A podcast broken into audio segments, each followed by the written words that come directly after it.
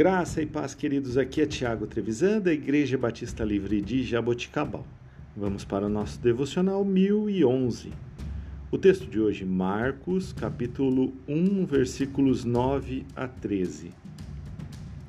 Naquela ocasião, veio Jesus de Nazaré, da Galiléia, e foi batizado por João no Jordão.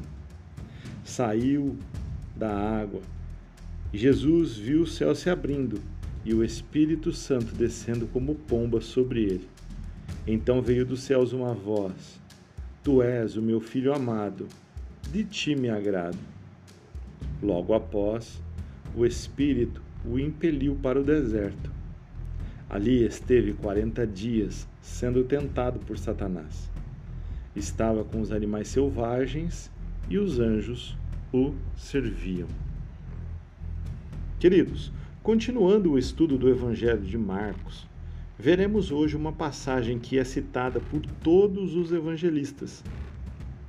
A partir deste versículo, Marcos introduz o personagem central e motivo dos seus escritos.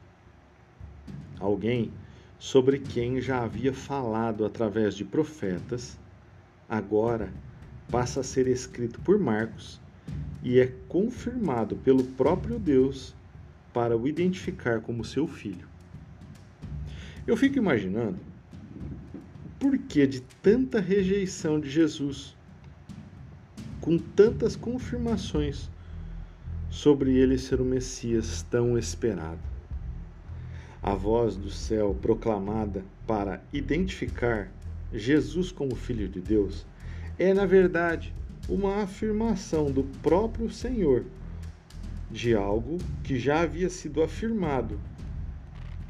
E podemos ler em Salmo, capítulo 2, versículo 7, e Isaías 42, versículo 1. Queridos, isso nos mostra que todas as palavras vindas, ainda que do Senhor, precisam estar em consonância com a palavra revelada nas Escrituras. Se foi assim com o próprio Jesus, o seu próprio Filho,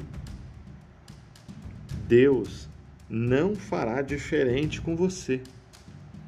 Portanto, todas as palavras que você receber dizendo que são palavras de Deus, estas devem estar em conformidade com as Escrituras, porque no Senhor não há engano. Que você possa meditar e refletir sobre isso e entender este princípio para a sua vida.